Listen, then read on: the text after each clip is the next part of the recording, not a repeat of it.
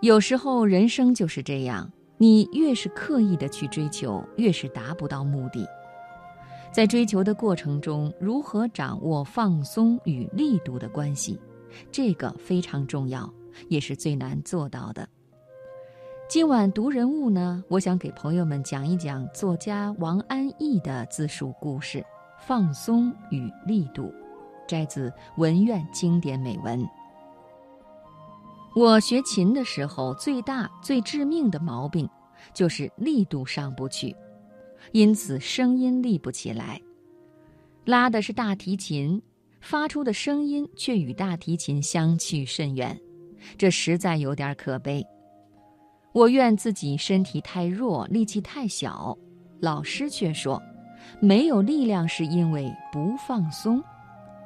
老师说，要将全身的力量聚到肩膀，由肩膀传到大臂，由大臂传到小臂。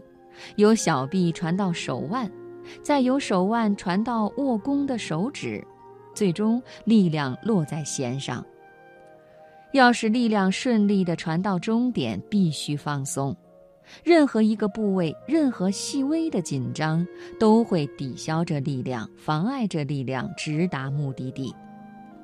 这放松的感觉很不好找，老师教也教不会，看也看不见。只能靠自己去琢磨、去体会、去悟。有时候自以为放松了，实则紧张的要命；有时候正糊里糊涂，突然拉出一个真正的大提琴音，而后一得意、一注意，那放松的感觉又溜走了，再也找不到。我苦苦地寻了几年，也没有找到它，因此那力度始终上不去。声音始终立不起来。我的大提琴到底也没有奏响，看来这把琴命中不属于我。我在那弦上费了那么多的心血，算是竹篮打水一场空。到头来只懂得了一个可望而不可及的道理：力度来自放松。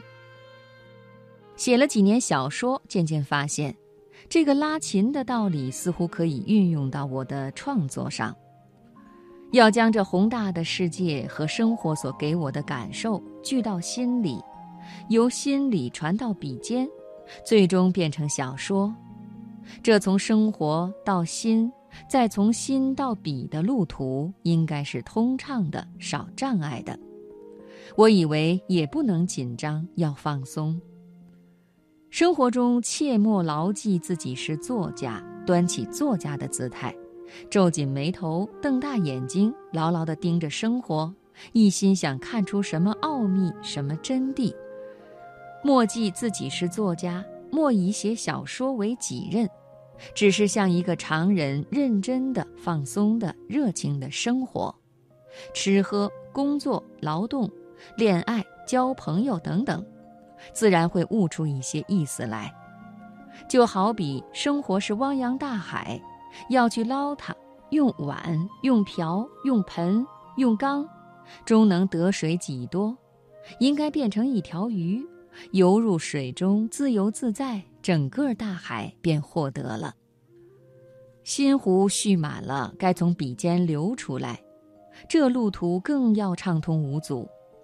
如何结构？如何组织？选用什么样的形式？意识流还是生活流？选择什么样的语言？幽默的还是抒情的？要告诉人们一个什么样的道理？要达到什么样的社会效果？要追求什么样的风格等？也许不必多想，想多了，纠缠久了，或许会抵消力量。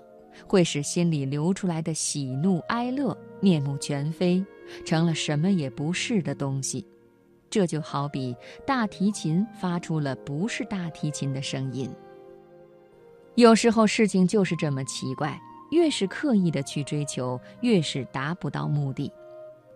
我自以为学琴的时候没有得到的良好感受，写小说的时候悟到了一点。尽管还是影影绰绰、飘忽不定，仙踪难觅，但我决心修下去。